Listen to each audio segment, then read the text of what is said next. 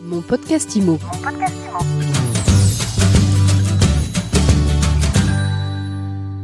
Bonjour et bienvenue dans ce nouvel épisode de mon podcast IMO. Vous le savez, le marché de l'immobilier est en plein ralentissement, les robinets du crédit sont coupés, les prix atterrissent plus ou moins en douceur. Alors où en est le marché? On en parle tout de suite avec Loïc Quentin, président de l'AFNAIM. Bonjour. Bonjour Ariane. Loïc, vous dirigez la Fédération nationale de l'immobilier. Quelle est votre vision de la situation en France? Alors situation en France, pour la première fois au mois de février et depuis très longtemps, les prix ont marqué une pause, c'est-à-dire augmentation 0% moyenne sur toute la France. Ça c'était en février. Et en mars? Et en mars, moins 0,3%. Donc ce qui démontre la décélération des prix, la baisse des prix euh, annoncés, après avoir vu euh, le, la baisse régulière de la demande, puisque déjà en 2002, nous étions, même si l'année est exceptionnellement haute, encore en baisse du nombre de transactions. 2023 va se poursuivre avec une poursuite de la baisse des, des, volumes et également une contraction des prix parce que généralement la baisse de la demande précède toujours la baisse des prix. Cette baisse des prix va arriver. On ne peut pas composer avec un marché sans que les vendeurs baissent leurs prix affichés et à la négociation pour pouvoir permettre au marché de retrouver la fluidité et accompagner les Français avec le logement. Alors cette baisse des prix, elle va se faire à plusieurs vitesses.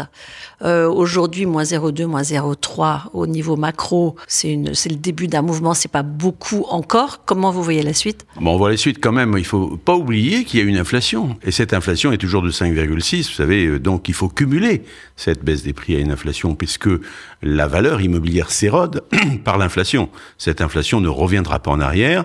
Nous ne savons pas si elle va se poursuivre, mais déjà c'est une baisse des prix qui est quand même marquée et marquante et impactante. Donc sur la poursuite, euh, tout cela dépend aussi de l'évolution des taux euh, en France et aussi de la poursuite de l'inflation. Mais nous sommes entrés dans une période de correction avec laquelle eh bien, les vendeurs et les acquéreurs doivent composer ensemble pour retrouver un équilibre. C'est ça la logique du marché et on ne peut pas y échapper. Est-ce qu'on peut se retrouver dans la même situation qu'en 2008 2008 a été une, période très courte. Je dirais que 2008, il y a eu un effet correcteur qui a été rapidement rétabli par une baisse drastique des taux d'intérêt et de refinancement des banques françaises et des banques européennes. Donc, ce qui a permis de régénérer du crédit. Aujourd'hui, nous ne sommes plus dans cette situation-là. Les ressources sont rares, les ressources sont chères et les ressources se tarissent. Et l'endettement est au maximum, à la fois de l'État et des Français. Mais il faut pas perdre confiance. Dans tous les cas, un marché, c'est se remobiliser et c'est se réorienter.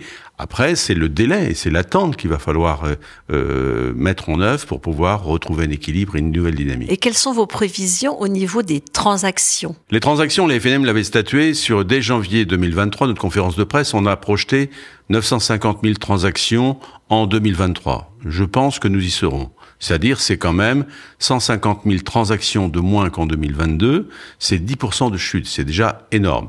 Mais nous retrouvons quand même des bons niveaux, comme nous les avions dans les années 2019-2020, voire supérieurs. Donc, on a connu des années d'exception. Et puis après, il faut peut-être arriver à des années de raison. Donc là, on attaque les, les années de raison. À Paris, la, la baisse, vous l'estimez à combien? On parle de 2-3% aujourd'hui. On a beaucoup d'agents immobiliers euh, avec beaucoup de stocks dans, leur, dans leurs agences qui se plaignent de, de propriétaires encore trop gourmands. Oui, bah Paris a, a, déjà connu une baisse en 2022, 1,5% de baisse. Plus les marchés avaient progressé, plus ils affichent des baisses de façon tôt dans le temps, et, plus la, baisse est importante sur Paris, 4-5% sur l'année 2023 euh, ne, ne, me paraît pas du tout euh, incohérent. C'est-à-dire que dans tous les cas, je comprends qu'il y a beaucoup de professionnels à Paris qui souffrent justement de ces situations. C'est le temps encore là de réajustement du prix exigé par les vendeurs pour retrouver cet équilibre et retrouver le train de transactions qu'ils avaient connu préalablement. Alors justement, comment est-ce qu'on explique la situation aux vendeurs Comment on arrive à leur faire entendre raison aujourd'hui quand on est un pro de l'IMO? Bah, Quand on est un pro de l'IMO et qu'on dit aux vendeurs, écoutez, vous en voulez tel prix, mais vous avez de face à vous des acheteurs qui ne sont plus au rendez-vous parce que ils n'arrivent plus à accéder au financement qui leur est nécessaire. On réduit une capacité euh, de trouver des acheteurs. Et si vous réduisez de 30% vos acheteurs et vous avez une quantité de 100 en, en, en face à vendre, ben, il y a un arbitrage qui s'opère et c'est celui effectivement qui euh, accepte la baisse le plus rapide qui va effectivement l'emporter. C'est tout, c'est simple. Vous redoutez une hémorragie les agences immobilières? Je ne crois pas parce que euh, je pense que le professionnalisme a toute sa carte à jouer et, et sa place notamment euh, ajuster dans, dans ce contexte. Euh, et je crois que les vrais professionnels vont bien s'en sortir. Mais il faut bien évidemment travailler différemment. Hier, euh, les, les agences immobilières étaient confrontées à quatre biens en mandat, trois biens vendus. Aujourd'hui, il faudrait peut-être s'attendre à 20 euh, mandats détenus et un acquéreur à trouver. Et là, il faut de l'argumentaire, il faut de la capacité de négociation, il faut un talent et il faut être un vrai commercial, mais surtout un vrai professionnel de l'immobilier, armé juridiquement, fiscalement et techniquement. Donc ça, c'est des compétences dont on n'avait pas spécialement besoin il y a quelques mois encore. Il y a quelques mois encore, non, parce que le marché était un petit peu, je dirais, naturellement orienté vers la réussite. Aujourd'hui, la réussite, il va falloir la provoquer et la mériter. C'est du moins ce qu'on connaît aussi des professionnels par le passé.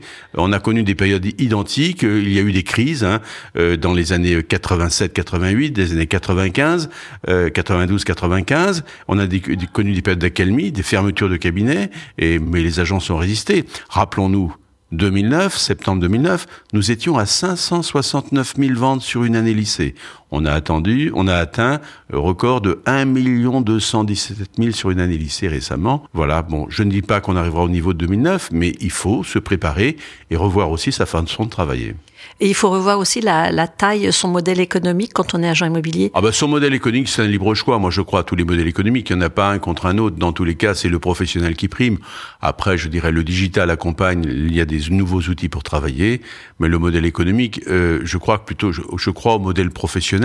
Je ne crois qu'au qu professionnalisme.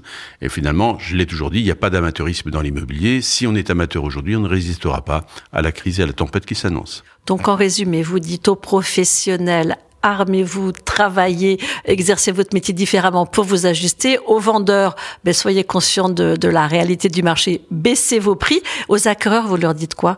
Croisez les doigts, priez pour avoir un crédit? Aux acquéreurs, il est, il est, il est toujours le moment d'acheter. C'est simplement une question d'adéquation du prix du bien vendu, de la mensualité et finalement et de la prise en charge du remboursement. Alors c'est vrai que moi je ne le conseille pas, on me demande souvent est-ce qu'on pourrait dépasser les normes du HCSF et au, permettre aux Français de s'endetter plus. Non, c'est pas de s'endetter plus en mensualité. Le pourcentage, le ratio d'endettement ne doit pas dépasser les 35%. Il faut rester raisonnable. Les Français sont déjà suffisamment endettés avec la pierre et notamment aussi il y a des charges parallèles, la taxe foncière, les charges de copropriété, il faut les alimenter.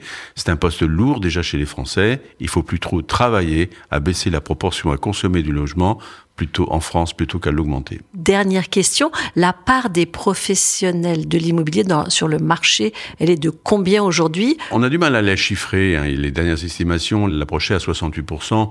On est entre 65 et 70%. On n'a pas d'évaluation récente. Euh, c'est dommage d'ailleurs, mais on a du mal à la quantifier. Mais cette part de marché est quand même représentative compte tenu que on est sorti d'un marché qui était quand même, je dirais, assez plus facile, je dirais un marché euh, qui était plus accessible, tout comme les particuliers. Or, dans cette période, comme le marché était très accessible, les particuliers n'ont pas repris de part de marché aux professionnels, ce qui montre que le professionnalisme a de beaux jours devant lui. Surtout avec euh, l'empilement des réglementations. Euh.